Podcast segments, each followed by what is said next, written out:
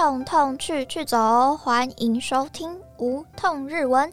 你现在收听的是每日一痛，我是 Karen，我是你的疼痛派送员 Karen。哦，想到了一个蛮酷的开头，好，就这样了。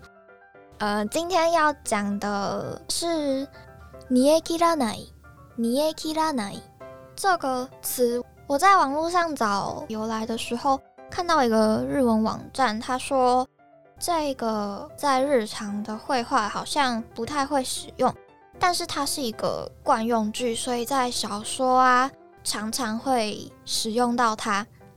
你也知道哪的意思呢？就是太多个哈基里西奈，呃，有点像是在说我啦，就是有点优柔寡断，态度很不明确。的这种感觉，有一个很很好记的拟态语，叫做“咕吱咕吱咕吱咕吱”，就是在形容拖延的这样的一个状态。天哪，好适合我！糟糕，不行。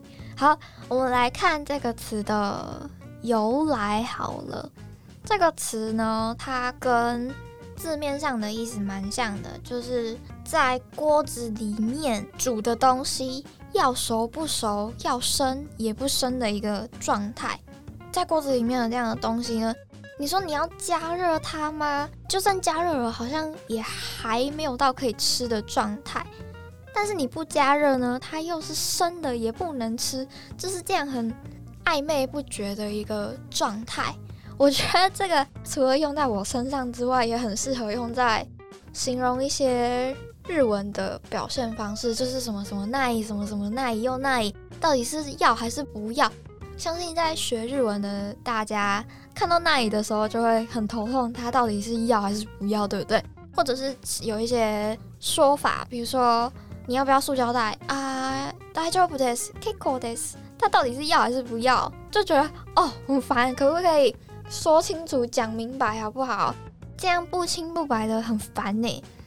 那这个网站上面也有说啊，日本人在表明一件事情的态度的时候，你要他直说，他就会觉得哦，好难哦。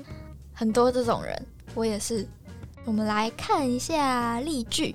今天的例句有第一个呢是質問の答えも煮え切らない感じだし、本当にあなたみたいな人って 嫌い。像你这样回答问题不清不楚的，让人家不知道你到底是要还是不要的这种感觉，真的很讨厌哎。第二个，そんな煮え切らない返事で納得がいくわけないだろう。我真的是不太明白，你这样含糊的回答要怎么说服我哎。下一个例句是 旅行に誘ったのに。行くのか行かないのか煮え切らない返事ばかりで誘ったことを後悔している。我虽然是当主角问大家要不要去旅行，但是大家到底要不要去都没有很明确的回答，我真的很后悔当主角诶。以上就是咱们今天的每日一痛。 我今天录音就差不多录到前面大家听到的那些内容，谢谢大家今天的收听，那我们就这样啦，拜拜，马达内。